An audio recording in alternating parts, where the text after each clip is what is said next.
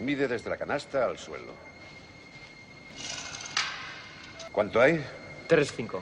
3-5. Os daréis cuenta que mide exactamente lo mismo que nuestra cancha de Hickory. Id a cambiaros para entrenar.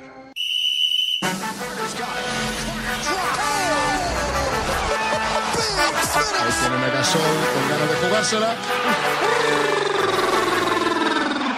Espectacular,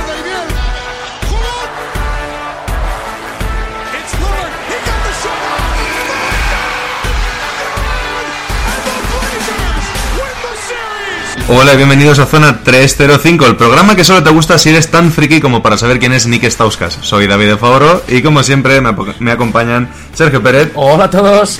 Jacobo Fernández Pacheco Hola David y hola a todo el mundo. y, no como siempre, en vez de Alberto Rodríguez, está Bien Fajardo. Hola, ¿qué tal? Bueno chicos, a ver, primero, ¿dónde No estamos? me gusta, quiero a Alberto. ¡Que nos lo cambien! ¿Dónde estamos, Pérez? Eh, estamos En el búnker. En el búnker, ¿no? bueno, voy a decir dónde estamos en redes sociales, yo creo, ¿no? Si Eh, quieres. Directamente, ¿no? Que nos pueden encontrar en Twitter e Instagram como arroba zona 305 podcast. Eh, también en YouTube, en, bueno, en todas las plataformas que seguro que alguien dice ahora. eh, pues eso, No se me ocurre quién podría ser esa persona, la verdad. ¿Quién sabe, no? Estamos en todas las plataformas que la ¿De, lista- de quién es esta melodiosa voz que escuchamos ahora mismo? Eh, es la mía. Estamos en 10 plataformas para ser exactos. Nos puedes escuchar en Evox, en Anchor, en Spotify, en Apple Podcast, en Google Podcast, en Breaker, en Pocket Cast, en Overcast, en Stitcher y en Radio Public. Y en todas estamos como Zona 305 con la, pues, con la, con la comita alta. Y escúchanos, danos al play. Y suscríbete. Bien, me te han dejado sin cosas que decir. A mí no me importa, no pasa nada. Me gusta empezar flojo para acabar fuerte. Bueno, pues venga, vamos a empezar para ver si acabas fuerte. Ese.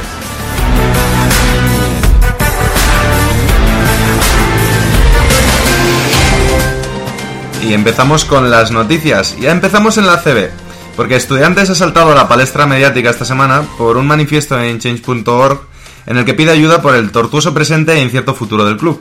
El presidente del club, Fernando Galindo, ha declarado, abro comillas, ¿vale? Llevamos un tiempo con una deuda histórica importante a la que hasta ahora hemos hecho frente con dificultades. Y si no llegan los 5 millones de euros que necesitamos, probablemente no habría estudiantes en la CB, pero confiamos en que lo vamos a conseguir. Eh, dado que hablamos de un club histórico que está pasando por una mala racha, me voy a abstener de hacer chistes. Lo único que voy a decir es que la primera solución para el cambio de rumbo de, rumbo de estudiantes ha sido fichar a Tony Douglas, el conocido estafacontratos Tony Douglas. ya está. Ya está, no voy a hacer chistes, solo digo Siguiente, eso. siguiente noticia. Nos vamos con la Euroliga y es que Shane Larkin ha batido el récord de anotación en Euroliga. 49 puntos con un 5 de 7 en tiros de 2. 9 de 10 en tiros libres, hasta aquí. Bueno, Sí, bien, otro día en la oficina. Y un 10 de 12 en triples. Qué animal. Hablan los medios turcos de un fan de Efes borracho como una cuba regalando camisetas de Larkin y gritando ¡Os lo dije! Para los que no entiendan el chiste, escuchaos nuestro programa 29. Laura Carrasco en el estudio. Y bueno, seguimos en Euroliga porque Baskonia sigue con su mala racha en Europa y después de su peor derrota en casa, llegó su peor derrota a domicilio. Un 100 a 68 frente a Panathinaikos. Stauska siguió haciendo de las suyas, asegurando que está muy sorprendido de que los europeos sepan tirar a canasta, que la culpa fue de una gastroenteritis grupal a causa de comer pinchos en mal estado y que un gato negro tuerto los miró antes del partido. Si no entendéis ese chiste, escuchaos nuestro programa 42. Solo, solo añadir una cosa a lo que ha dicho David. Eh, a día de grabación ha perdido el Vasconia contra el Andorra hoy. Eso también. Por lo cual sigue Stauskas creyendo que un dragón blanco les ha quitado la suerte. Y por último, en Estados Unidos, todo el mundo ha celebrado el Día de Acción de Gracias menos Carmelo Anthony, que directamente está celebrando la Semana Santa. Porque el resucitado Carmelo ha metido más de 20 puntos por partido en las últimas tres victorias seguidas de los Blazers. La única mancha en la alegría de Melo ha sido el intento de Hassan Whiteside de convencerlo de que celebre su recuperación invitándolo a putas. Hombre, lo ha celebrado, ¿eh? 10 tapones el otro día. Y hasta aquí las noticias, chicos.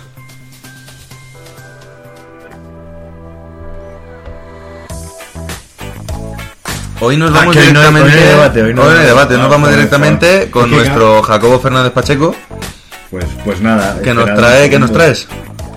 Pues yo vengo, vengo a hablar de algo de lo que, de lo que hablamos muy poquito. Qué, qué musiquita, ¿eh? Fíjate. ¿eh?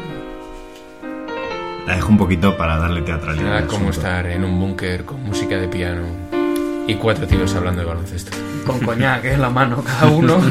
Eh, pongo esta música, que es una canción de Billy Joel que habla mucho sobre la fama y las ansias de conseguir cosas y de llegar lejos, porque voy a hablar de algo de lo que hemos hablado poco en el programa. No hemos hablado nada del Naismith Memorial Hall of Fame. Como, como Ojo, eh. institución. Ojo, eh. Como institución. Y es que hay una serie de datos súper curiosos que yo creo que alguna de nuestra audiencia no debe conocer. Por ejemplo, aquí todos sabemos quién fue el primer jugador en ser incluido en el Hall of Fame. ¿Alguien no lo sabe? Hombre, yo si tuviese que apostar, George Mikan a lo mejor. ¿Bien ve? Diría que puede Jerry West. Iba a decir ¿Pérez? Cliff Lovett.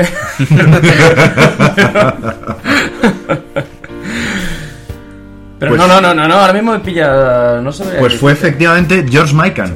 Justo cuando se inauguró el Hall of Fame en 1959, cuatro jugadores fueron incluidos. Y el primero de todos de la lista fue George Mikan. Eh, en total, ¿cuántos jugadores forman parte del Hall of Fame? Demasiados. Muchísimos, ahora mismo no sabría decir. ¿Cuántos diríais? Yo diría 200. ¿Cuántos suele haber por año? ¿6, 7, Menos de 200. Os voy, os voy dando pistas. 120? Más de 120. 180. Menos de 180. Nos falta una, un La globo en forma de patata que se vaya hinchando según hablamos. Yo voy haciendo... En total hay 139 jugadores que forman parte La patata. que forman parte del Hall of Fame, de los cuales 86, solo 86 de 139 jugaron en la NBA. La clase más numerosa, ¿cuál creéis que fue? La clase. ¿Sabéis? Entendéis que los americanos por clase llaman a El año. el el año en el que entras. Ay, pues, pues, fíjate, no sé. Yo creo que tiene que ser de las primeras, ¿no? Yo creo. O- o yo creo casi que de las últimas. Sí. Hombre, yo tenía entendido que tenían un número cerrado de jugadores que entraban por año. No pensé que Por, había e- algún año. por eso yo creo que al más gente. principio que era como, bueno, mm, hay que meter a gente a cholón, ¿no? ¿Quién, los quién iría, quién iría a ver a cuatro jugadores en el Hall of Fame? Claro. ¿no? Aquella primera posición con cuatro cartones, uno con la cara de Maikan y, y otros tres que no sabemos quiénes son. Pues, no sé, Tenía diría. la lista completa, pero no era plan de Pues. mm, diría año 65. La más numerosa fue la clase del año 1993, Vaya, casi. que contó con 8 jugadores. 8 nuevos integrantes, el máximo que ha habido en la historia del Hall of Fame. Bueno, justo después del Dream Team. Bueno, sí. Claro. Pero, ¿vosotros creéis que todos los años se añaden jugadores? Hombre, digo yo, ¿no? No. Hubo cuatro ocasiones en las que no hubo clase del Hall of Fame. Exactamente en 1965, 1967, 1968 y en 2007 nadie sabe por qué. Os das cuenta que yo había apostado que el año que más había era el 65. Sí, no que no hubo. Probablemente porque en el 64 metieron a los Celtics Claro, y dijeron, y ¿y dijeron, ya a quién, a quién metemos? Eh, No, pero me parece curioso lo del 2007. Que no haya habido Ya. en el 2007. ya. Año que ganó San Antonio Spurs. Sí, pero Estados Unidos estaba un poco en la mierda, ¿eh? Estaba un poco mal, No tenía sí. muchas ganas de, Claro. de Hall of Fame. Bueno, pero- del Mundial de 2006 dijeron, ¿eh? Claro. Como Y- y sabéis- y las Como, sí. como sabéis, el Hall of Fame no es solo para jugadores. También es para entrenadores.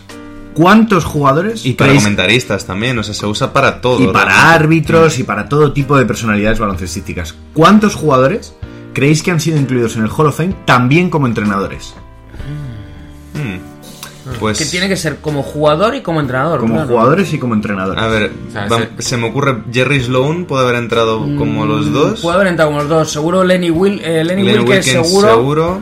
Eh, y poco más, Pat ¿eh? Riley. No, yo- Solo como, jugador no. Como jugador no creo. Eh, yo, yo fíjate, diría solo estos dos que has dicho tú. Incluso Jerry Sloan lo pongo en, en duda porque yo creo que no está como entrenador todavía. Fíjate lo que te digo. Pues habéis acertado uno, en total son cuatro. John Wooden, que entró en 1973, Lenny Wilkins, que entró en el 98, Bill Sharman en el 2004 y Tom Hainson en el 2015. Claro, entonces. Mitad Celtics. Otra, Celtics. otra preguntita, que en esta siempre vamos a... Siempre voy a- un poco a pillar porque siempre estamos un poquito pez en básquet femenino. ¿Cuántas jugadoras creéis que forman parte del Hall of Fame? Del bueno, no del, Pues- no del Women's Basketball Hall of Fame, que está en Tennessee. Pues 8 o 10. del- ¿Estás insinuando que el de mujeres no es bueno, Jacob? Estoy diciendo que el de mujeres solo es de mujeres, entonces Vale, es vale. normal que haya más mujeres. Vale, vale, vale. Eh, Solo quería matizar. No sé, Eh, yo estoy ese con no. Bienve 10 por ahí. Yo yo creo que. Yo creo que menos. Yo, ¿No? ¿Cuatro? 11. Y- En total, 11. Toma. Luisa Harris Stewart en 1992, Nera D. White en el 92, Ann E. Myers en el 93, Uljana Semyonova en el 93, Carla Bla Blazejowski en el 94, Antti Donovan en el 94, no me cotillé en los papeles, David, me cago en la leche. si has dicho Uliana Semenova. Semenova, ¿no? He dicho Uliana Semenova y que no ha dicho. Semyonova, Vale, vale. ¿Vale? Es como se escribe. O sea, Semenova, ¿no? Cheryl Miller. Cheryl Miller en el 95, Nancy Lieberman, actualmente entrenadora en la Big Three, en el 96, John Crawford para casa, en el eh, cómo le 97 gusta. y Dennis M. Curry en el 97, Lynette Woodward en el 2004 y Hortensia de Fátima Marcari en el 2005. El último nombre es el mejor, ¿eh? Hortensia. Hortensia de Fátima Marcari. ¿No está encanta. Lisa Leslie todavía? No, no ha entrado Lisa Leslie. Debe estar ahí. De estas 11 jugadoras, solo Donovan, Lieberman y Woodward han jugado en la WNBA. El resto universitarias, ¿no? ¿No o no? Bueno, Harry. Stewart es la única mujer que fue elegida en el draft de la NBA y Myers fue la única que firmó por un equipo NBA Equipo NBA masculino. masculino. Sí, bueno, cuando ahí había. En la época de los 70, me Vacíos imagino legales. que había de todo. o Sí, sea, cuando, eh, o cuando Carl Lewis formó parte del, Sí, sí, eh. del draft y lo draftearon los Bulls también. Bueno, y ya por, por vocación y amor a Pérez, ¿cuántos de los jugadores que hay en el Hall of Fame dirías, diríais que han nacido fuera de Estados Unidos? Mm, a ver, ha dicho antes que había 139. Y nueve. Pues Y ha dicho que había 86, creo, estadounidenses. Que habían jugado en la NBA. Solo 86 habían jugado en la NBA. Claro, es que teniendo en cuenta que la gran generación de europeos se está retirando ahora y no ha entrado todavía, tiene que haber. No, pero ha habido muchos. Mucho, no, hay muchos más. Porque hay mucho, yo creo que hay mucho póstumo. Bueno, no, claro, no europeo, nacido fuera de Estados Claro, nacido Unidos. fuera de fuera, Estados con lo Unidos. cual- entra No sé, dentro. 50, por decir un número. Yo digo unos 20. Yo creo que menos. Yo me estoy con Bienve. 20-15. Menos aún. Menos. No, no. Solo 9 integrantes del Hall of Fame nacieron fuera de Estados Unidos. Claro que sean Olajuwon, Sabonis, eh, El canadiense. Robert Hubrex, Ya está, ya incluido está en dicho todo. 1987, que fue elegido por Milwaukee Hawks en el 53 Ay, Dios mío. y jugó 5 temporadas en la NBA. Sergei A. Belov y Ulyana Semenova en el 92 y en el 93 nacieron en la Unión Soviética. Eh, alguno más por aquí. ta, ta, ta. Ambos ganaron medallas de oro olímpica y por eso están en el Hall of Fame. Kresimir Kosic, Drasen Petrovic y Drasen Dalipagic, incluidos en el 96, en el 2002 y en el 2004, representaron internacionalmente a Yugoslavia.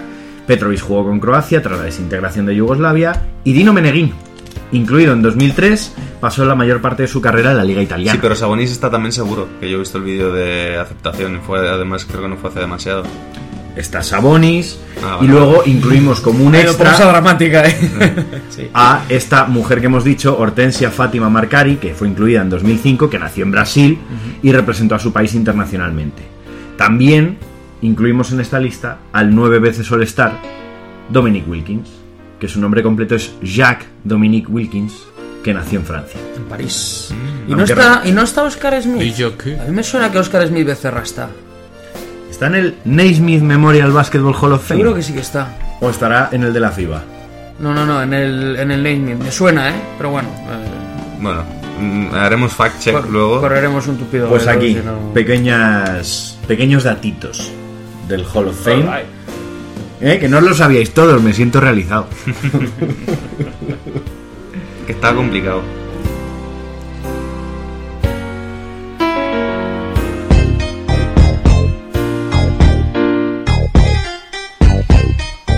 Vamos con la primera pista del jugador misterioso. Y la primera es bastante... mm, No creo que os haga acertar todavía. Y es que este jugador nació en Cincinnati el 2 de octubre del 92, mide metro ochenta y juega de base. ¿Puedes repetir dónde? Cincinnati, 2 de octubre del 92. Y mide un metro ochenta. El canijo. Y juega de base. Que puede ser desde tu primo, el de Cincinnati, hasta un jugador. mm, profesional. 1992, o sea que tiene 27. 27 años. Vale.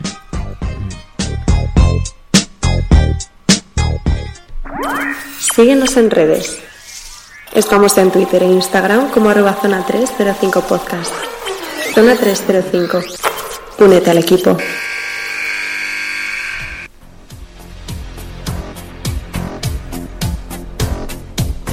Bueno, y ahora vamos con la sección de Sergio Pérez, que es la razón por la que no ha habido debate al principio del programa, porque hoy Pérez viene con la intención de no uno, sino dos debates Eso en es, sección. eso es. Y todo viene, bueno, para todos los oyentes que no lo saben, esta es una sección que ya viene cocinándose desde hace ya tiempo. Que creo que es todos los oyentes que no seamos los que estamos en esta mesa de Alberto. claro, o sea, de manera interna sí que ya hemos hablado de esta sección. Eh, tendríamos que estar muy aburridos para ser nosotros todos los oyentes y reproducir el programa 50 o 60 veces. ¿eh? Hay que ser eh, A ególatras. ver, también están nuestras madres, ¿vale?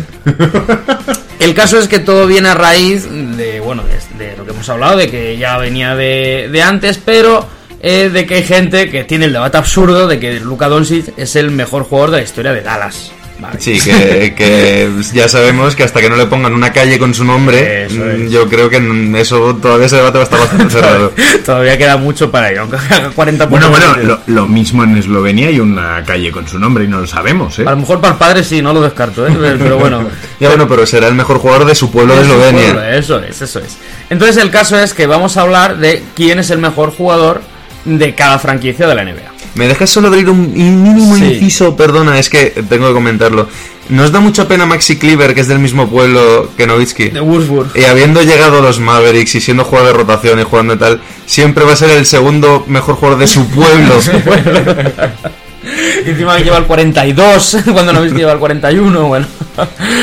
La, la vida es injusta, Maxi, yo te quiero. Pero bueno, el caso es que eh, el único parámetro que vamos a ver, porque podríamos decir el mejor jugador de la historia de los Washington Wizards es Michael Jordan. Pero no, vamos a basarnos solo en los años que ha estado ese jugador en esa franquicia, ¿vale? Mm, Por ejemplo, mm, ahora jugó no valdría con Toronto. Es decir, pues solo jugó el último año. Ni Patty con Orlando. Ni Pativo eh, con Orlando, y efectivamente, ¿no? Solo nos vale los años que ha estado en esa franquicia, ¿sí? Vale. Entonces, vamos a empezar con la conferencia esta, os traigo un equipo de cada conferencia. Y entonces la pregunta que hoy os hago, ¿quién es el mejor jugador de la historia de los Philadelphia 76ers? Bueno, como si nunca hubiéramos tenido este debate, voy a decir que yo creo que no hay debate. Solo hay, ¿No hay debate? solo hay, solo hay dos jugadores que podrían estar verdaderamente en ese debate y yo creo que el factor que tiene uno a su favor es que ha llevado títulos a Filadelfia. Y yo creo que ese jugador es, es el Dr. J, es, es Julius Erving, el mejor jugador. Yo voy a, a- a riesgo de quedar como un, un- Ventajista un de hereje, mierda. un hereje. Voy a decir que creo que hay demasiada épica alrededor del Dr. J en Filadelfia. Cuando el Dr. J recordemos que es la imagen de la ABA Sí, y de los Nets en la ABA. los 70. sí. Pero cuando él llega a la NBA, a los Philadelphia 76ers, ya no es el Michael Jordan que era en aquel momento. Recordemos que él cuando está en la ABA es la gran superestrella. Michael Jordan dicen que moldea el juego a su imagen y semejanza. Sí que es verdad que tiene mucho de Dr. J. Bueno, y LeBron siempre ha dicho que su juego Y LeBron era- también. Era, Irving. Pero mm, el que vemos en Filadelfia siendo un grandísimo jugador no es el mejor jugador. Ese mismo anillo que comenta Jacobo lo gana realmente siendo segundo espada de Moses Malone, que llega siendo MVP de la liga, luego llega a ser MVP de las finales con ese equipo. Entonces yo creo que sí que hay debate.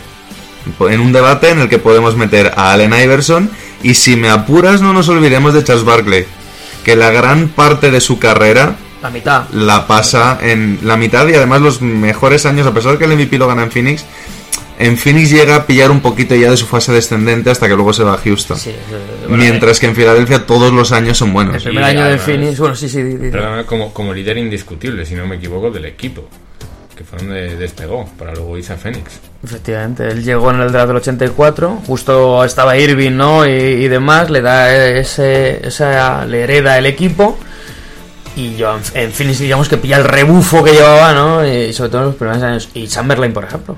Eso iba a comentar. Pero ¿eh? Chamberlain era en los Philadelphia Warriors. Estuvo en los Sixers también. También estuvo en los Sixers, Sí, de eso sí, no me es acordaba. más, eh, tuvo la época en la que frenó el liderazgo, por así decirlo, de los Celtics y peleó contra grandes equipos como los Lakers de Jerry West. O sea, tuvo. Claro, pero que eso no, era, tres, eso, no eran los Philadelphia Warriors, la época aquella en la que le pelea el anillo. Él empezó en los Philadelphia Warriors. Los Warriors se fueron. Él se quiso quedar en Filadelfia, que nacieron los Sixers. Se quedó y luego ya fue a los Lakers. Mm, bueno, no es muy, muy anecdótico, quiero decir. Al final. y fueron poquitos años. No fueron muchos, pero claro, estamos hablando de Chamberlain, que es que los años de Chamberlain en, en el Claro. equipo que esté son numerazos, ¿no? Claro. Pero, pero, bueno, yo creo que el debate sí que, sí que existe, ¿no? Iverson es la última gran joya, seguramente, quitando a los Embiid de ahora, de los Sixers. O sea, el último gran jugador. Y sobre todo porque todos los jugadores que estamos hablando son jugadores, por lo, por lo general, grandes en, Fi- en Filadelfia. sí. Es el único realmente base, escolta, que ha triunfado y ha liderado su equipo. Yo, en ese sentido, hace poco vi un debate que me pareció muy interesante en, en Twitter que comentaban que igual tenemos que empezar a darle un pelín menos de importancia, mm, ya no a los anillos, sino a, a que los equipos tengan que ganar el anillo para considerarse un equipo de éxito. Porque se habla, por ejemplo, ¿de verdad podemos decir que Oklahoma fue un gran fracaso por llegar cuatro veces a las finales de conferencia en seis años, claro. por ejemplo? Y en ese sentido, yo creo que si tenemos en cuenta el equipo que lo rodeaba, tiene mucho más mérito esas finales de Del Allen 2001. Iverson contra los Lakers que el anillo mm, de los años 80. Entonces, por esa razón, yo me quedo con Allen Iverson. Yo estoy con David, la verdad. Julius Irving también es, cierto que es un, fue un gran jugador y es- sigue siendo un jugador insigne. Claro, si incluso- me preguntas quién es mejor de los dos como carrera entera, que no es el debate que estamos aquí como bien ha querido aclarar claro, Pérez al principio, sí que me quedo con Dr. J, no sé, que no se me malinterprete. Pero en este debate en particular, para la franquicia de Philadelphia 76ers, yo creo que es Allen Iverson. Sin duda. Sin duda porque además creo que Iverson trajo... Bueno, es que ahora mismo me. Bueno, es que al parecer, al parecer ganarle a los Lakers de, de Magic, eh, Abdul Jabbar y compañía es, es, una, es un logro menor, al parecer. Porque recuerdo que Iverson sí, también se enfrentó a unos Lakers muy chetados, pero no ganó. Ya. Es que lo que estamos diciendo es que probablemente dos de los mejor, dos de las mejores franquicias de Lakers de la historia, uno logró vencer y el otro no. Porque también mira quién acompañaba Bueno, a Iverson, pero da igual, es que acompañaba quién a ha- Julius. Es que quien te acompaña, eso no es responsabilidad tuya. Tu responsabilidad es salir ahí y jugar. Bueno, claro, si la responsabilidad de Iverson también era, meter- era entrenar. Puedes meter 80 puntos, pero si el resto de tu equipo no mete ni uno, no te sirve nada. Y, para y al final, y al final parece que tal porque estoy hablando en contra de mi jugador favorito de toda la vida, pero es que me, bien, limito, me limito al hecho. Vale, estamos, vamos a minimizar la carrera de Stephen Curry por haber sido campeón la temporada que le dan el MVP a Durant. Claro, no, no, es no, que, no. claro. Yo, no es- a- yo lo que me refiero es que, yo no estoy el hecho, de que minimizando... El hecho de que Moses Malone fuese MVP esa temporada, vale, es que estamos hablando de un super equipo. Es que cualquiera de los dos podría haber sido MVP también, porque los números de, de tampoco eran para echarse a llorar, precisamente. Ya, pero tú te No estás eran- centrando en un único año en el que ganan el anillo, siendo ni siquiera el número uno indiscutible. Además de haber pasado ya varios años anteriores en otra franquicia y llegando él ya en una etapa, siendo una gran etapa, una etapa menor. Iverson tiene en el mapa a los 76ers siendo máximo anotador de la liga 10 años. Mira, tengo aquí los números, chicos. Malón, ¿vale? Del 82 al 86, 21 puntos, 12 rebotes. Y luego el doctor J. Pero, que está llegando ya. Se me ha ido arriba. Que se viene Mira, preparado. Del 76 al 87, 22 puntos, 6,7 rebotes y 3,9 asistencias. O sea que por números, así es muy parecidos, ¿eh? A ver, realmente es, eh, La diferencia son el, los rebotes. el de debate es cierto que yo creo que está entre Julius y, y, Sí. y Iverson, porque Sí. es cierto, Moses eh, estuvo menos tiempo, em, ya Ba- llegó... Barclay pilló una etapa menor del Sí, equipo. eh, estamos hablando, es casi el mismo argumento que has dicho de Irving, solo que incluso más veterano. Para ponernos un símil, mm, es como LeBron ahora con los Lakers. Ha llegado en ese momento. Digamos que todavía está muy bien, pero que ya al cuarto año veremos más o menos un declive fl- flojo, porque como es LeBron, ¿no? Pero flojo. Sí, porque se lleva esperando ese declive cuatro Claro, años porque y no ya fue. MVP con Houston en su momento y, y, eh, bueno, en su momento, el año anterior, a, a llegar a los Sixers. Pero fíjate, yo, yo todavía no me he posicionado y yo estoy con Jacobo en que es Julius Erving. Para mí es Julius Erving. Porque al final son 11 años y, aun- y es que marcó mm, la gran época de los Sixers realmente. Eh, es cierto que Allen Iverson estuvo ahí, bueno, sí, no estaba tan bien rodeado, que tiene muchísimo mérito. Pero ya, Y, y podemos decir lo que se dice en Estados Unidos, que libra por libra sí es mejor jugador. Libra por libra es mejor jugador. Es un jugador de, uno, de 1,83. Si llegaba, que era un superanotador, un asesino en la pista, pero... pff, chico, tiene un año, digamos año y medio, dos, incluso tres, dos- 2001, 2002, 2003, espectaculares. Pero la conferencia, por ejemplo, este de ese año, es que no ganar era también complicado. Quiero decir, eh, que tiene mucho mérito en todo lo que estamos hablando, ¿no? Y al final los Sixers del 83, joder, pues era Billy Cunningham, era Bobby Jones, era un equipazo. Pero Sí, un equipazo que además pierde un partido. en en un partido, pero estamos hablando de que Julius ya llevó a, a Sixers a la final del 80, la famosa de Magic de Pivot, ya estaba él allí con ese equipo, estuvo luego compitiendo durante el 82, que también llegaron, sin Malone, o sea, Malone al final es el, el factor diferencial, pero Irving... el que los mantiene como un equipo de élite es Julius Erving. Julius Al final, Por eso, para mí, yo me quedo con Julius Erving, pero bueno, lo podemos dejar un bonito empate, Sí, tenemos dos y dos en la mesa. por lo cual Alberto cuando vuelva decidirá. a mí no me hagáis esto ¿No? más veces, ¿eh? Pero bueno, y ya traigo, que yo creo que aquí va a haber un poquito menos de debate, o no, quién sabe, que es el equipo de la conferencia oeste. Entonces, mi pregunta es, ¿quién es el mejor jugador de la historia de los Oklahoma City Thunder barra Seattle Supersonics? Ujú. Vale. Es que. Es que eso. Es tenía un buen matiz, ¿no? Tenía truco. Por eso. Claro. Entonces, bueno, jugadores eh, entre los que podemos estar, Kevin Durant, por ejemplo, Russell Westbrook, Ray Allen. Ray Allen, efectivamente, eh, Dennis Johnson, por ejemplo... Desmond Mason y Rosar Luis, como que no, No, ¿no? vamos- y a Lou Regnauer también le vamos a oír. Sean, Sean Kemp y Gary Payton. Gary, Gary Payton y a los otros, tal.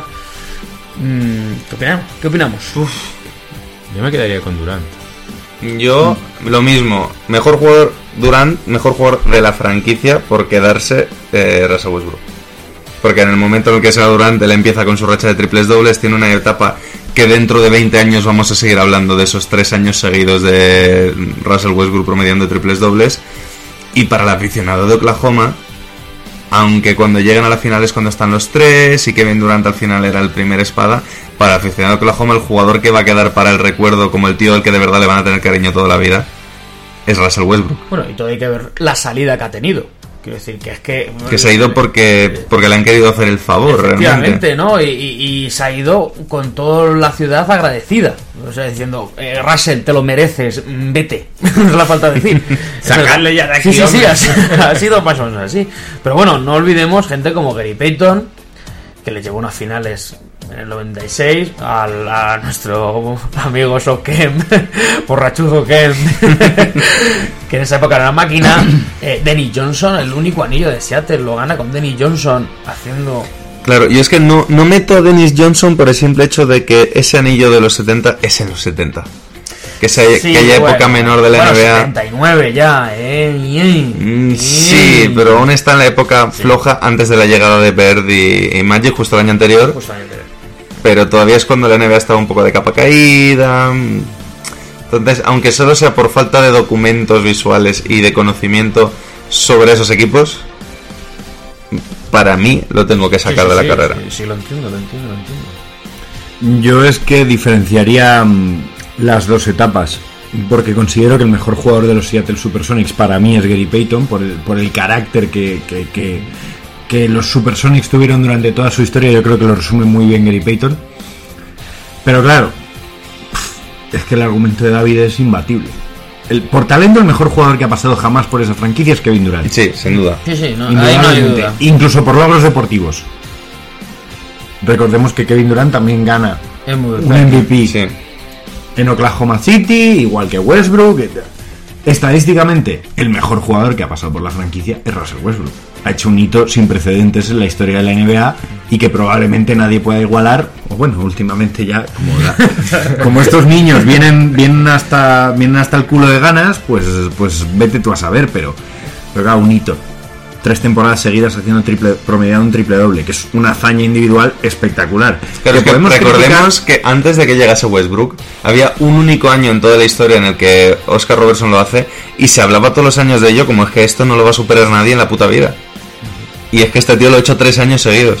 Y yo no soy sospechoso de ser fanático de Westbrook y todos lo sabéis. Hombre, pero también están los argumentos que yo también he defendido de que ahora es más fácil, que ahora es tal, bueno, cosas. Pero independientemente, lo ha hecho, hay que hacerlo. Eh, Ahora es más fácil hacerlo, pero hay que hacerlo. No, veo, no veo a gente que lo haga Y con continuamente. temporadas, la primera de 30 puntos, eh, la segunda 25, 23 creo que fue la tercera, o sea que no es con 10 puntos. Pero bueno, yo, yo creo que indudablemente, pues. pff, Yo voy a decir Kevin Durant porque sigo insistiendo que Kevin Durant, independientemente de cómo fuese su salida, Es que bien, es que Kevin Durant. Aquí es que creo que vamos a tener no, otro empate. no se puede decir que Kevin Durant no lo haya dado todo por Oklahoma City. Simplemente hubo un momento en el que le- su mente y su cuerpo no le dieron para más y decidió, pues. Que en el que Unirse al enemigo, Bill, sí. Bill serpiente Si no, sucia, ¿no? Bueno, que a mí me pareció feo lo que hizo, pero si no puedes vencerlos, únete a ellos.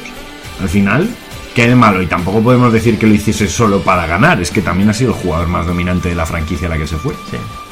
Es que estamos hablando de un jugador que mm, va a marcar una época mucho más allá de Westbrook. Yo es que tengo que defender a Durán porque, vale, Westbrook hizo un hito histórico en, en la franquicia, pero luego en sí la franquicia no llegó a nada más. Así que yo sigo pensando que Durán, tanto por esta, no por estadísticas tanto ya, pero cuando estaba en el equipo con Westbrook y con Harden, con Harden ya pone, ¿no? pasa nada, era los primeros años, pero ya con Westbrook, los dos solos, yo creo que Durán era el diferenciador. Y lo, y lo seguiría siendo si se hubiera quedado, yo creo. Westbrook puede que hubiera llegado a hacer esos números, porque esas asistencias se las habría dado Durán, básicamente. Pero creo que lo sigue siendo, lo sigue siendo Durán porque con él llegaron a donde llegaron. Es cierto que no llegaron a- no ganaron nada. Con él y con Westbrook. Y con Westbrook. Bueno, na- pero nadie, cuanto- nadie ha ganado nada. en Pero en cuanto se fue Durant, los Oklahoma City Thunder tampoco llegaron muy lejos.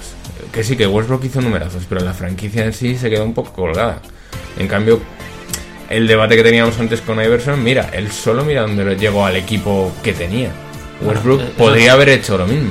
Eso es algo que ahora mismo yo creo que es impensable. O sea, lo, lo de Iverson a, a día de hoy, esa hazaña, Es, vamos. es, incluso en el este, es impensable. Es impensable, pero... Bueno, en el Bueno, lo este ahora hizo, lo mismo- hizo LeBron hace un par de años con los Cavs aquellos eso, malos. eso iba a comentar, que en el este nunca No, se Pero no, sí no, había no, algo no. más de talento No. ofensivo en aquellos estaba Cavs, Irving ¿eh? y lo que pasa que No, llega... no, no, digo los No. de Sin Irving. Los el de año, Sin el año Irving. después de Gauskas. Ah, bueno, sí, sí. Bueno, sí, no, sí, y sí. aparte del del Gauskas, la última final de Cleveland, con Irving ya en Boston, aquella en la que LeBron se juega siete No, partidos contra Indiana en primera fue- ronda. Ahí estaba... Ahí estaba... No, llevó el equipo él solo a la final. Sí, sí, el Se último año, lo hace él solo. Fueron dos finales seguidas con Irving. No, a ver, llegaron a la final. eh, Fueron cuatro años, claro. son- fueron cuatro años, pero el último año, o sea, él el año pasado juega con Lakers. Me, me Y permitiréis el meter anterior- esta cuña, pero creo que este no es el debate. Solo para aclararlo, ser, acordaos, puede ser, acordaos, el año pasado es el segundo de Irving en Boston. Sí. Él pasa dos años en Boston. Y es el primero de LeBron en Lakers. El año anterior, LeBron no está en Cleveland y lleva el equipo a la final. Sí, sí, sí, Sin sí, sí, Irving. sí, sí, cuadra, sí. Bueno, Y para llevó mí, el equipo él solo a, a la final de la NBA. Bueno, estaba, sí, estaba Pero él no medía un y tal, 80. pero bueno, sí. Bueno, el caso es que para mí. eh, para mí es Westbrook. Alberto ya sabe lo que Es Westbrook. Pues mira, es que los argumentos que ha dado David son. Vamos, los comparto al 100%. Es que esos tres años que has tenido. Y aparte que, joder, es que, que es que lleva toda la vida, ha estado toda la vida allí. Y, y no es que. sin duda- no es que solo Durán, no, es que ves los números. La incidencia que tenía Westbrook en ese equipo. Y era mayor de la que parecía. O sea, Durán sin Westbrook no habría llegado ni a finales, ni a finales de conferencia, ni a nada por el estilo. Y viceversa, se ha demostrado. O sea, yo es que a Durán quiero verle en un equipo en el que esté, entre comillas, solo. Se espera el año que viene en, en Nets, ¿no? Pero bueno, eso es lo que quiero no ver. está solo. Eh, por eso digo mucho entre comillas, ¿no? ¿Pensáis que en algún momento de la historia podrán volver a estar juntos? ¿Quiénes? ¿Los tres? Eh, no, Westbrook y Durant. Harden ya no me meto tanto porque no fue... La, la- la historia es muy caprichosa, pero yo creo que es que es irrelevante. Hay tal cantidad de talento en la NBA ahora mismo que en No, todos por esa rivalidad que tuvieron en todos final. en todos los equipos hay por lo menos dos jugadores que siempre están por encima de la media en cuanto a talento, excepto los que son asquerosamente malos como Charlotte. Quiero decir, que No, está no, en playoff. Bien, bien tirada, bien tirada. que son, Pero- que son equipos, no, pero que quiere decir que son equipos que están en clara reconstrucción y entonces el talento huye. Pero lo normal de otras épocas de la NBA es que los equipos, el talento esté tienda a equilibrarse. El talento tiende a equilibrarse. El problema es que ahora, como se ven contra estas fórmulas y ahora hay dinero a las puertas para todo el mundo, el talento se desequilibra en los equipos, pero claro. Bueno, antes de que nos vayamos a abrir 100 debates más, que es por donde va esta conversación, me da la impresión, creo que lo vamos a dejar en un doble empate, Doble con, empate, ¿no? con Alberto que hará el desempate en el próximo programa. Se Y- juega mucho Alberto, ¿eh? Sí, sí, sí. Alberto, en tiros libres a crono parado, ¿eh? Y nada, pues gracias Pérez, la verdad que yo creo que esta sección va a dar bastante de sí.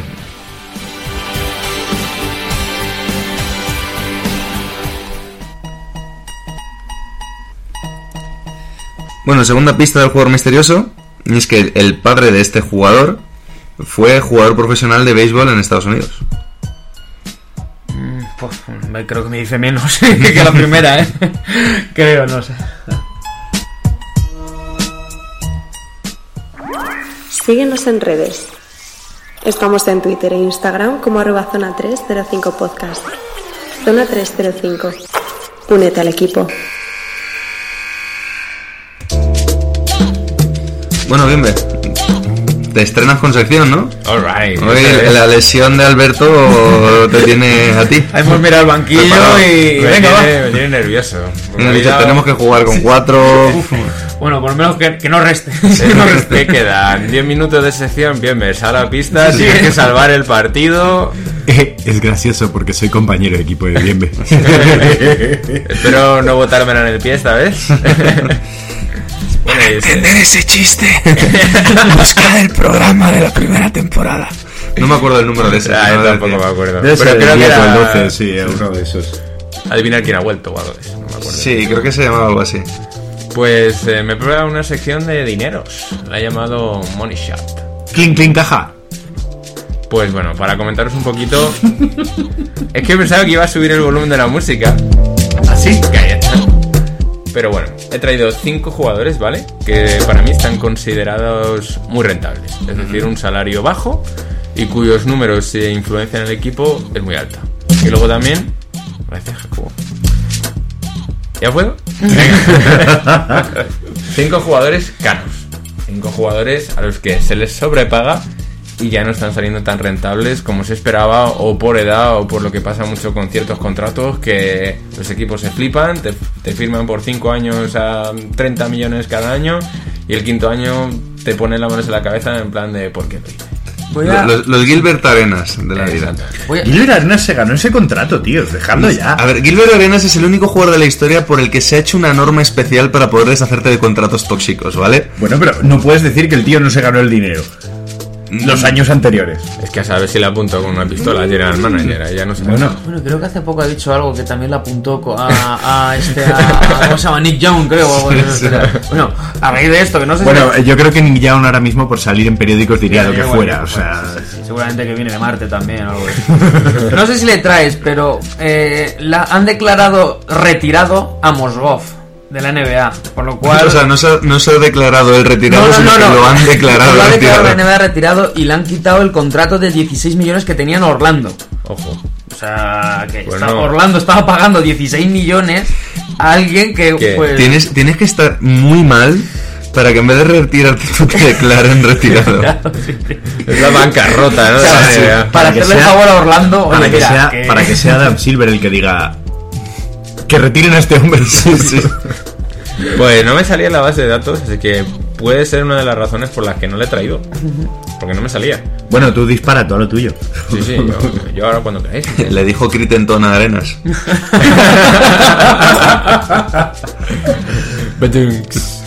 Bueno, pues No, más voy bien, a- pa, pa, pa, pa.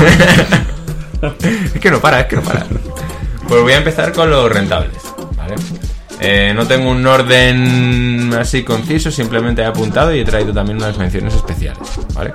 Así que el primero de todos que he querido traer es Jamal Murray, ¿vale? El base de Denver que está cobrando solamente 4,4 millones, ¿vale? ¿Qué dices tú? Joder, 4,4 millones no está mal, ¿no? Plan, para un jugador. Más Pero para un jugador de la. NBA es muy poquito. Es bastante poquito. Es más, un top 5 del draft puede llegar a cobrar más en su segundo año, si no me equivoco. Sí, eh, por ejemplo, Doncic este año está cobrando 7,8 si no me equivoco. Exacto. Pues Jamal Murray está llamado a ser uno de los mejores jugadores de los próximos años. Eh, bien me has hecho fact check de este dato.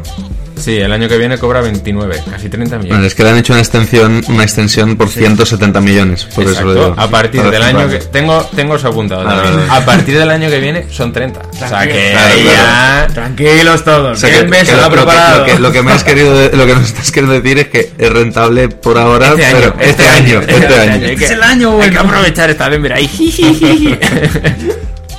Pero el año que viene no, el año que viene ya. Tengo que, 30 aislar, tengo que aislar esa risa de Bienme para nuestro segundo mix de mejores momentos. Pero de todos modos es un movimiento muy inteligente por parte, de, por parte de Denver porque este es el último año del contrato de 30 kilos de Millsap, que fue su fichaje estrella hace unos hace tres años. Vaya.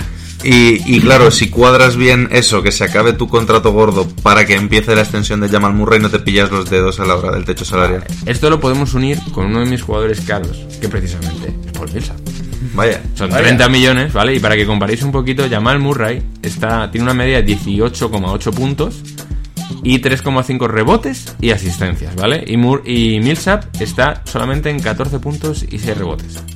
Sí, pero. Con 30 millones. ¿Qué edad, ¿Qué edad tiene Milsa ahora mismo?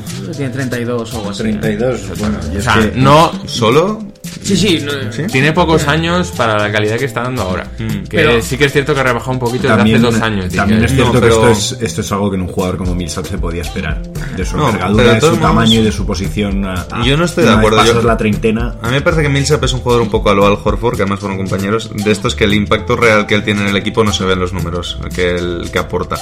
Porque es un jugador que te permite, que te defiende desde 5 hasta unos, básicamente, que le da muchísimo equilibrio al equipo, que te da espacio si quieres jugar por fuera, que tiene juego para jugar por dentro, que es muy buen compañero de Jokic.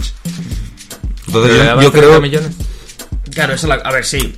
A ver, no Ambos es- tenéis razón, yo creo. Sí, 30 millones es mucho, pero también hay que tener en cuenta que Denver estaba en, un momento en el que podía permitirse gastar y estos equipos tienen que empezar a construir también a base de este tipo de cosas. De darle 30 millones a Millsap para tener un equipo mm, bien cohesionado y ahora en el momento en el que a Millsap se le acaba el contrato, tú ya tienes o un equipo joven a quienes darles ese dinero o un equipo lo suficientemente atractivo como para fichar a otras estrellas. Entonces no me parece una mala... O sea, podríamos Creo que hay decir- casos mucho peores que el de Millsap en Denver. Que está bien calculado. ¿no? Podríamos decir que Sí, está bien calculado. Creo que es un los- movimiento inteligente. Los 30 millones de ahora son los 20 de antes. Quiero decir que, que a lo mejor el año que viene renuevan a Milsa por 18 y no, no nos debemos llevar las manos a la cabeza. Quiero decir que será lo normal. Sí, es más, uno de mis sobrepagados precisamente gana 18,5 millones y es Allen Crab. Es que sí, sí. Allen Crab, señores, 18,5 millones. sí. O sea, Hay poco, hay poco que objetar. ¿Sigue en Brooklyn? Sí, sí, sigue en Brooklyn. Vale, vale, vale. O sea, sigue vivo. yo diría mm, darle un margen a ese jugador. Me parece que es un jugador mejor de lo que pensamos. Pero por gordo, peor, dices, darle un margen de que está gordo y hay que darle un margen. peor de lo que de lo que hizo su contrato, obviamente, pero yo creo que es un jugador mejor de lo que pensamos. A mí me parece un, un tirador capaz, defensor sí, quizás no es el mejor defensor del mundo, pero me parece un jugador que en la NBA moderna tiene hueco. Así vendió Mitch Kapchak el contrato de Mosgov. dale, dale espacio. No, no, yo creo que Este tío tiene hueco y no por altura. Pues bueno, vamos a continuar con los rentables, ¿vale? Voy a, os voy a mencionar dos que están en la misma situación que Jamal Murray, es decir, que este año cobran súper poco, pero ya tienen renovados los siguientes, y el año que viene van a cobrar ya buena panoja. Y uno de ellos es Pascal Siakam, ¿vale? Está cobrando solamente 2,3 millones este año. Y está siendo, sin duda, yo creo que el mejor jugador de Toronto Sí, Raptors. lo de, lo de Siakam no tiene nombre porque es que el, no, no creéis, no va a pasar. Pero hay margen como para debatir si se debería ganar por segundo año consecutivo el jugador más mejorado. Es Porque que, es ¿sabes, que- ¿sabes cuál es el problema? Que es que entonces dejas el primero.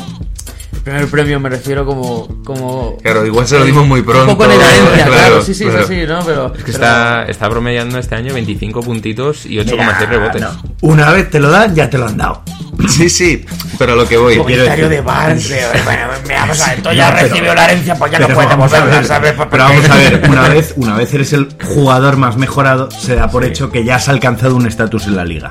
No hay por qué realzar otra vez. Claro, pero datos. si tú mejoras más entre el año en el que te dan el premio y el siguiente que el año antes de darte el premio y el supone- año de darte el premio. Se supone que la escala normal en cuanto a premios es que seas jugador más mejorado, quizá mejor sexto hombre del año y luego MVP. Bueno, ¿No? pues Creo ahora que en la escala de valores de lo que tiene Ahora que estáis dos hablando de esto, jugador más Sí, mejorado. sí, yo sé que no se lo van a dar, pero creo que ahí se pone un poco en evidencia el premio de que al final eso es que este año mejoró más que el, entre el año pasado y el anterior. Que se puede dar que haya dado un jugador que mejore Podríamos- durante los a- o la progresión de los años sea tan tal que pueda entrar en el debate. Estoy con Jacobo que una vez dado un premio se acabó. Pero bueno. Bueno, el premio al jugador más mejorado, mejorado, tal vez también, ¿no? Pues ahora que habláis de jugador más ¿No crees que debería haber un sexto premio al jugador más desmejorado? Es que es muy duro eso. Eso, eso, Eso deberían darlo la asociación de jugadores. Yo sé que A, eso- a lo, a lo, lo- ¿Cómo se llama? Los Ratchi, ¿no? Los Ratchi, O claro. o, pues algo de ese Los estilo. anti-Oscar. Que sea un poco de broma, tal. eh, que se lo den, El, por el ejemplo. premio yo- Timofey Mosgov al jugador más desmejorado. Pero que se lo den a, a, yo que sé, a LeBron James o, o no, este año a Westbrook por no promediar un triple doble. que se lo den al pelo de Lebron. Continuamos. esto, esto luego lo corta. Yo, yo lo edito, tranquilo, sí. sí. Pues O le eh, ahora que hablabais de jugadores más mejorados y sexto hombres, además, he traído a Domantas Sabonis. Creo que es un jugador que este año está aportando bastante y es candidato tanto para una para el de jugador más mejorado como el de sexto hombre. Por si no me equivoco, no está saliendo titular en Indiana. Y está cobrando solamente 3,5 millones. Pero ahora mismo están lesionados ambos, ¿no? Turner y Sabonis. No. Sabonis no. Creo que no. yo sepa, Sabonis no. Entonces está jugando el georgiano por delante de él. Este hombre. eh, me Sí, del apellido. eh, eh, Vigatse puede ser. Vitatse, pues. Bueno, eh, esa es otra. que Seguramente puede que juegue ciertos partidos titular, pero claro, no sé cuántos partidos tienen en cuenta la NBA para que le considere sexto hombre. Eso ya es, esa- otro debate es que aparte. Sabonis está jugando de 5. Es que, es que por eso sale del suplente, porque muchos ratos les pone de 5. Es más, creo que Claro. está quinto en, el, en rebotes totales, o promedio, no me acuerdo. Eh, o sea, está haciendo Es un que en, en la, en la NBA actual está para ser 5. En la Sí, sí. NBA de hace 8 años Pero era un es, uno- 4 es- muy claro. es- es un pero- sexto hombre eh, hasta cierto punto a Mm. lo Ginobili, no engañoso. O sea, que no es que no, es que va, está metiendo a este. Es un, Un sexto- es un- es un tema de ajustes de Un sexto hombre que juega más de 27 minutos ya no es sexto hombre. No, claro, es un tema de rotaciones. Claro, o sea, ajustes y ya está. Pues está cobrando 3,5 millones, pero la han renovado para que el año que viene ya cobre 18,5. Fíjate. Y el año que viene Siakam llega a los 29 también, 29 millones. Y bueno, los otros dos jugadores que me quedan es uno de los Lakers, que es Kyle Kuzma, que desde mi punto de vista sale muy rentable, porque aunque no esté promediando muchos puntos esta temporada, también hay que comparar Sí, llega poco, de lesión, está- llega de lesionar lesión. ahora. Estás además con Anthony Davis y LeBron James, que Claro que eres uno de los jugadores más jóvenes en un equipo plagado de talento ahora mismo. es que tampoco. Y que está volviendo con tiempo, desde mi punto de vista le están midiendo muy bien los minutos y está aportando bastante. Ahora mismo solo lleva 11,7 puntos, pero es mucho. Para los pocos partidos que lleva. Y minutos, que yo creo que debe estar en torno a los 20 como mucho. Sí, y que está destinado a ser la tercera espada de ese equipo eh, ¿Y ofensivamente. cuánto creéis que cobra? ¿Quién? Kuzma. 8 kilos al año. No, porque fue número 28 del draft. Entonces tiene que estar, yo creo que en uno. Pero creo que ya ha habido O uno y medio, de ¿eh? contrato, ¿no? Aún no. Uno- 1,9. uno- Uno con ¿Lo nueve. ves? Uno con nueve. 1,9. Y aún no ha habido prórroga ni renovación. O sea, se está esperando, imagino que para que acabe este año, a ver si los Lakers le renuevan o pescan algo. Verán, veremos qué hacen con los contratos que tienen ahí colgados.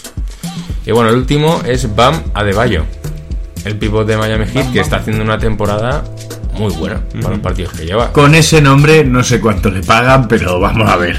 Pues 3,4 millones está cobrando. Y está promediando un doble-doble con 13,8 puntos y 10 con 3 rebotes. Con ¿me- ese nombre permitís? podría ser pivot o, o delantero centro de la, de la Premier. Sí, sí, totalmente. ¿Me, permitís un chiste muy terrible? Ya si eso luego Jacobo lo corta, no tengo ningún problema. ¿Vosotros creéis que cuando le ofrezcan el contrato de 30 millones, luego firmará en plan de ¡BAM! Bueno, y mis, Tenía que haber dicho que lo firme en plan. ¡Adebayo! mis tres menciones especiales, que una de ellas, si no me equivoco, ya ha renovado, ya ha extendido el contrato, que es Jalen Brown. Está cobrando 6,5 millones solamente. Derrick Rose, que está cobrando 7 millones y está promediando unos 20 puntos en Detroit, que está teniendo, vamos, un segundo impulso en la carrera. Y Montres Harrell. Montrels Montres Harrell. Harrell. Mon- Montes Montes Harris. Harry. El Jarras. bueno, que está promediando 6 millones y es su último año de contrato. Le falta decir, el pollo de las rastas este de los Clippers. Nuestro amigo de los Clippers que está jugando muy bien, El, vamos. cha- el chaval este, ¿cómo se llama? El de la Paki. El de la Paki. sí, sí, sí. Así que nada, vamos a pasarnos ya a los sobrepagados, que ya, ya hablamos de uno de ellos, que desde mi punto de vista es Paul Millsap, y otro es Otto Porter, en Chicago. ¿Vale? Está, está cobrando 27 millones. Se le, se le renovó de cara a que fuera un jugador que aportara mucho en Chicago, porque en Washington estaba empezando a jugar muy bien, pero no acabó de. Bueno, eh, tampoco es que esté cuajando nada realmente en Chicago, quitando a Zach Lavin, Claro, es desde que- mi punto de vista. Y que- Kobe White, el rookie, que Sí, promete. sí, sí, lo está haciendo bien. Eh, Cuando se corte el pelo prometerá más. Pues bueno, Pues, es que es como decir, eh, tenemos un científico que es súper inteligente, el, el hombre más listo del mundo. Vamos a mandarle al agujero negro más cercano a ver si lo arregla. Pues claro, ¿qué hace el agujero negro? Pues la sube. pues más o menos es esto, porque es un buen jugador, eh. Otto Porter, es un buen jugador. y continúo con dos aleros. ¿vale? El primero de ellos es Nicolás Batum, en Charlotte, que está cobrando 25 millones. Pero claro, Batum es que es relativo. Porque el- la, la cosa es que está en Charlotte. No, no, no, no es relativo. No. Pero te quiero decir, Batum puede ser relativo el momento en el que le firman el contrato si estaba justificado, ¿no? Eso puede ser un tema de debate, pero a día de hoy ha quedado demostrado que fue una decisión pésima. Bueno, pero vamos a ver, yo, yo- siendo yo siendo Nicolás Batum y jugando en Charlotte, no jugaría al nivel de esos 25 porque es o traspasarme, o cortarme, o hacer lo que sea. Pero yo aquí no me quedo. Ya, pero cuando el equipo de verdad tenía oportunidad de ser un equipo de playoff competitivo, Cuando- cuando, cuando le firman, cuando le firman, se supone que le firman para dar el Para paso extra para ser claro. casi nivel All-Star. Porque él está poniendo sus 15 puntos, tal, se supone que te firman ese contrato para que ya te pongas en los 20, seas una referencia y metas al equipo a otro nivel. Y él lo que hizo fue, bueno, pues yo ya he cumplido, yo tengo mi dinero, en Charlo no hay mucha fiesta, pero bueno, algo encontraré y... Ay, ay, ay, como me- que me duele, que me duele. Ulele, ulele, ulele, pie, me duele el pie. Y bueno, el siguiente es, Lamentable, qué broma más la... es un conocido de Pérez que le hizo mucha alegría cuando se enteró de que se fue de Dallas. Sí. Y es el señor Charlie Parsons. Ahora mismo... el, el mayor ladrón de la historia de la NBA. Vaya timador, vaya estafador de mierda. Ahora mismo Gracias. está en el equipo favorito de Pérez, que es Atlanta Hawks. Oh, hoy voy a volver a traer a Atlanta, por cierto. Que- que- pero bueno, sí, sí. Chandler, lo de Chandler es. ¿Sabéis cuánto está cobrando? Es que ya no es, es par- ya no es parte Yo es re- el lo último que recuerdo que eran 25 kilos por temporada. era 25. Sí, ¿no? 25 kilitos y está promediando 4 puntos. ¿Cuánto- Bastante que está jugando, ¿eh? ¿Qué número llevo? El 25, Está, 25. está más kilos. cerca, está más cerca de convertirse en Chandler Que en Chandler Parsons. Es una cosa. Cha- Charles Parsons es lo que sería Clay Thompson si le gustase más la droga. Porque son el mismo tipo de tío, se nota que le gusta mucho la fiesta, tal, pero Clay Thompson es un tío serio, es un tío que curra y Parsons dijo, "Eh, yo creo que me voy a dar más a la fiesta. Es que Clay- eh, perdón, Chandler Parsons es un tío que, que metió 10 triples en una segunda parte. O en una primera, ya me acuerdo, en una parte eh, con Houston. Es un jugador que era muy bueno. Sí, sí, es que y promediaba casi 20 puntos por partido Sí, cuando sí, llegó a la liga. era- Y en Dallas el primer año no lo hizo mal. O sea, dentro de lo que cabe justificó más o menos su contrato. Ya en el segundo fue cuando dijo, bueno, hasta que he llegado, gracias por todos por venir. Y aparte por decir que ha pasado en Memphis, o sea, hasta en Memphis. En Memphis. Y no ha logrado hacer nada. Tengo que tirar un poco aquí hacia a favor de Parson de que las lesiones le condicionaron mucho de cara a, a no hacer ni el huevo. o sea, él se veía muy lesionado, eh, por el contrato que tenía se veía forzado a que tenía que hacer algo, pero con la lesión que tenía no querían jugar. Carol dijo, a ver, son las 9. A las 10 tengo o cita con el fisio o cita de Tinder. y dijo... Y dijo, me voy al Tinder. Que tenemos- total, tengo el contrato asegurado. Claro. Tenemos los casos de Sean Livingston, de Lucho por mis sueños y Charles Parsons que, Que dice, mi, mi sueño se llama Cindy, tiene 23 años. Y bueno, voy a, voy a hacer ahora las menciones especiales porque el último creo que va a ser un poco debate entre todos, ¿vale? Las menciones especiales son Kent Basemore, también de Atlanta Hawks. Correcto. Co- Vaya cosa, ¿eh? 19 millones. Pocos. Evan Turner, que está ganando 18. Ujú. Y Nene Hilario, ¿cuánto crees que está ganando Nene ahora? Tiene además dos años de contrato. Dos todavía. Ha renovado, creo. Es que renovó este verano. No sé Pues si renovó sepa, por 10. prácticamente no está ni jugando. 10 por 2, no 10 sé, millones. 10 millones, ¿no? 10 no, millones. pero 10 millones a la. NBA actual Para él es un chiste. poquito. Sí, no es mucho, pero. Claro, pero si no juega. Claro, no juego. Ya. O sea, 10 millones es para un tío casi tirando a veterano que tiene Vamos un a ver, eh, pero- de- de- quiero decir, ¿quién no cobra 10 millones ahora mismo en la NBA? pero Es que- Howard creo que está cobrando incluso menos. Bueno, pero Howard es el Howard de no, no me echéis de la liga. No es el Claro, Howard de. claro, es el Howard de que le han dicho no te vamos a dar el número que lleva toda tu vida porque lo tiene un rookie que está en liga de desarrollo. Ya, pero eso- ¿Sabes? o sea, tú Que, como o sea, equipo- han ido a trolear a Dwight Howard como Howard lo ha aceptado. eh, que Nene está en Houston, si no me equivoco, ¿vale? Tú como equipo dices, vale, te doy dos años a 10 millones. Eso es minutos. O sea, yo a un jugador le doy dos, o sea, 20 millones no los tiro porque me dé la gana. Si, es que no tienen, si es que tienen un margen salarial. En la, en la NBA actual. Absurdo. En la NBA actual, 10 millones son 15 minutos por partido. A Nene, para- sí, sí, para ser el suplente de Capela. suplente claro, de pero a, que no Nene, juega. a Nene probablemente le habrán pagado ese dinero para porque tenían miedo de si el equipo se descomponía no llegar al mínimo salarial. No, y que, Y para rellenar. Puede ser, ¿eh? y, que, y que va a acabar jugando, ¿eh? O O sea, yo creo que sí también, ¿eh? En algún Veremos momento entre va a acabar ellos. jugando. Por cierto, ¿dónde está Turner? Turner. Le perdí la pista, ¿no estaba en Portland? No, Se ha ido ya de Portland. sí, se ha ido ya de Portland, por eso lo digo. Es que creo que está en. No, Indiana no, Indiana estuvo, pero ya no está. Ahora mismo está. ¡Onda! En Atlanta. En Atlanta. Ojo, ¿eh? ¡Qué casualidad! A ver, Vale. son uno, dos, tres jugadores de Atlanta Hawks los que están en mi sección de sobrepagados. Sí. Bueno, el último que os dejo, chicos, es Terry Rozier. En los Hornets. Sabemos que hace nada ha renovado por tres contratos de 19, 18 y 17. Es decir, cada vez menos pasta por año. No, no sé. Parece que los Hornets han hecho algo bien, ¿no? No, no. No, no, En el sentido de que dice, bueno, lo hemos cagado, pero cada año es menos. ¿eh? Cada año le pagamos menos. Un milloncito menos. ¿Eh?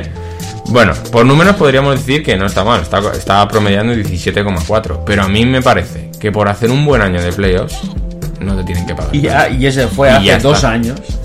O sea, porque si me dijeras que el año pasado fue el que hizo el buen año de playoffs, bueno, vale. Claro, no, no, no, no. Charlo tiene que dar gracias de que no lo haya fichado el año bueno. Porque si no, ahora mismo Terry Rozier está cobrando 25 millones por temporada. Más o menos. Pues a mí me parece un jugador que va a callar O mucho. sea, podríamos decir que está rentable. Ojo, la categoría de rentable. cuidado, eh, que va a callar muchas boquitas. A mí me parece un jugador que va a callar muchas bocas, Terry Rozier. Sí.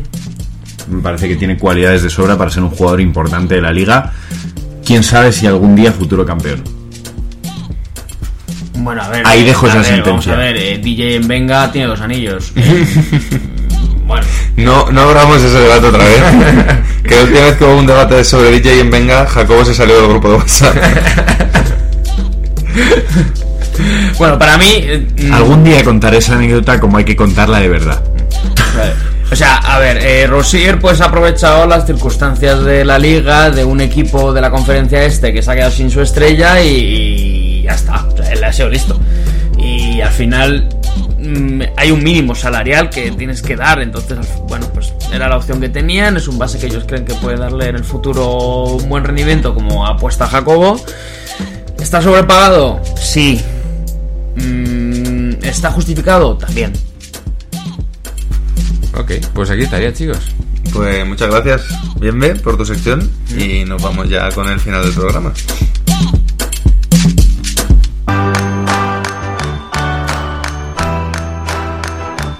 Bueno, última pista del jugador misterioso. Eh, este jugador. Puede que sepa quién es ya, ¿eh? ¿Sí? Sí, pero bueno, di, di. Este jugador fue drafteado en la NBA con el número 18 del draft de Ya sé quién 2013. Y en su carrera en NBA ha pasado por los Mavericks, los Knicks, los Nets y los Celtics. Sí, sí, sí, sí, sí. ¿El resto? ¿Alguno quiere matizar? No tengo Nada. ni puta idea de quién es. Bienvenido tú tampoco. No necesariamente. Bien, bien, si hablas al micrófono ya me parece de puta Mavericks, madre. Nets, Celtics. Y Knicks. Claro, es que lo de la pista de los Knicks es mala, porque es que ¿quién no ha pasado por los Knicks? ¿Sabes quién no ha pasado? Ni LeBron ni Kevin Durant. Por Alberto. Lo digo, lo digo. Pero- Pues pero- creo que hizo un buen partido esta semana. Sí. No, creo que, que hemos hablado de él en este programa. Eso es. Creo que ha metido 49 puntos al Bayern de Múnich y es Saint Larkin. Muy bien. Tenía la pista para tontos, que era en Europa, jugado en Basconia y actualmente juega en Efes. pero efectivamente no te ha hecho falta es Shane Larkin. Que él, El- nació en la- Cincinnati en el 92 La y su padre fue jugador profesional de béisbol. La niña bonita de Phil Jackson en los Knicks.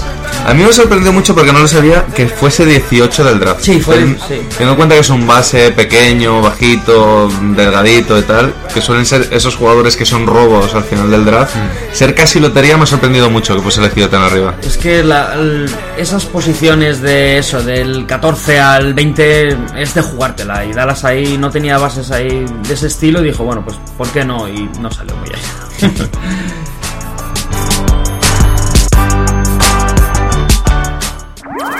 Síguenos en redes. Estamos en Twitter e Instagram como arroba zona 305 podcast. Zona 305. Únete al equipo.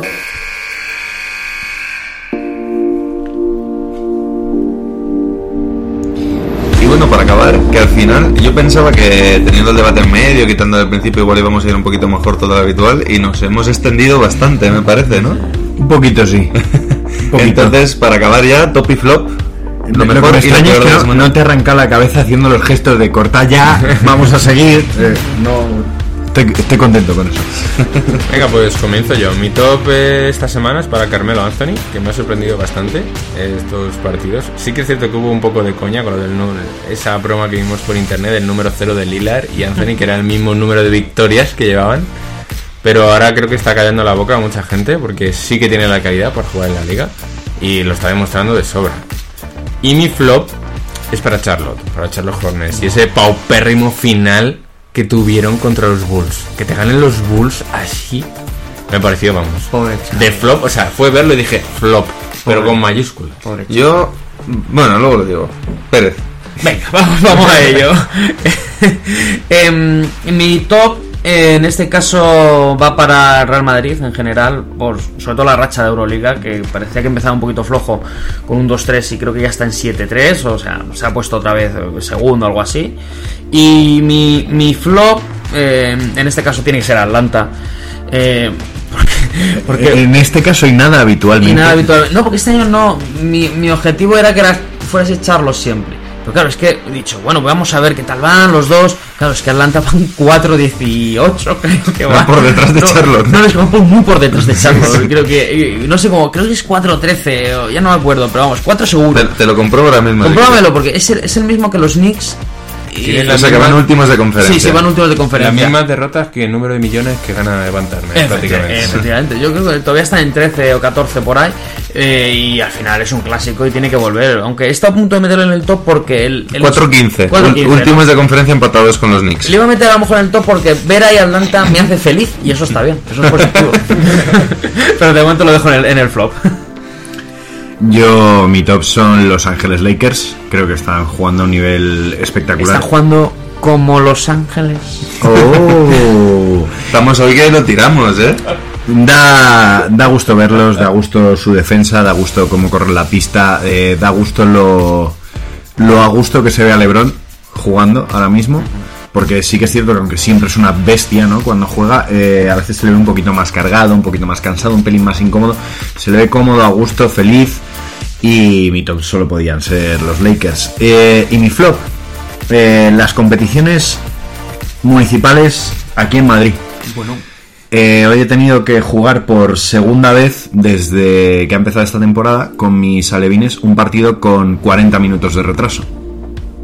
Porque este partido se retrasa, este equipo llega más tarde, los árbitros no se aclaran con la mesa, etcétera, etcétera, etcétera. Entiendo que no son categorías federadas.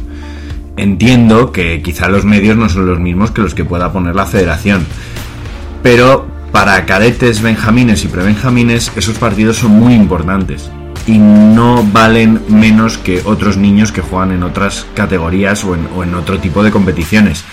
Para ellos es lo más importante y lo mínimo es para ellos y para sus padres que se toman la molestia de apuntarles, de pagar una ficha y de, y de que jueguen cada fin de semana y, de estar a la hora, es que el partido empiece por lo menos dentro de un rango normal de su hora. Bueno, yo para acabar, mi top voy a hacerlo doble, uno por competición. En, en Europa me quedo con Larkin, porque lo que ha hecho no tiene nombre. Cada vez que se bate un récord histórico hay que mencionarlo. Y en NBA, por no seguir con el monotema de Doncic, que bueno, otra semana espectacular, mes espectacular, nos repetimos, voy a recoger el guante de Bienve y voy a decir Zach Lavin por ese partido con 49 puntos, 13 triples, 9 puntos en los últimos 40 segundos para remontar. Porque además, y así lo menciono, Charlotte no lo hace mal más allá de esa última posesión. Porque Charlotte no pierde balones y mete todos sus tiros libres. Lo que pasa es que Lavin empieza a meter un triple detrás de otro, Satoransky mete otro triple, luego mete ese triple al final. Y es que estamos hablando de que los últimos 40, 30-40 segundos eh, Chicago mete 15 puntos. Sí, sí, es una locura. Entonces, ante eso, poco se puede hacer. Y mi flop, pues va a ser por Alberto, que no ha podido estar aquí, y es una pena. Entonces, nada, va a ser una cosita de una única semana, ya para el próximo programa seguro lo tenemos de vuelta, pero siempre es una pena no poder contar con nuestro querido Alberto. Y Jacobo, ¿con qué nos despedimos? Pues nos despedimos con un auténtico temazo de la banda Bad Wolves, que por si no lo sabéis es el, uno de los nuevos supergrupos de metal alternativo que, que se han creado, eh, con algunas viejas figuras como Tony Vex, que es el vocalista de, de la, de la banda Divine Heresy. Esto, esto para los entendidos tiene sentido, pero ¿vale? no me vaciles. Eh, eh, que yo y el guitarrista excepción. Doc Goyle de, de God Forbid. Eh, esta canción que vamos a escuchar es la que pone título, el principal single de su segundo álbum y se llama Killing Me Slowly, una canción que habla de, de traición, de dolor y de muchos sentimientos encontrados en las relaciones. Así que O sea, que es la historia de Kyrie Irving en Boston. básicamente sí. Vale, pues con Killing Me Slowly. Killing Me Slowly nos despedimos esta semana hasta la que viene. Adiós.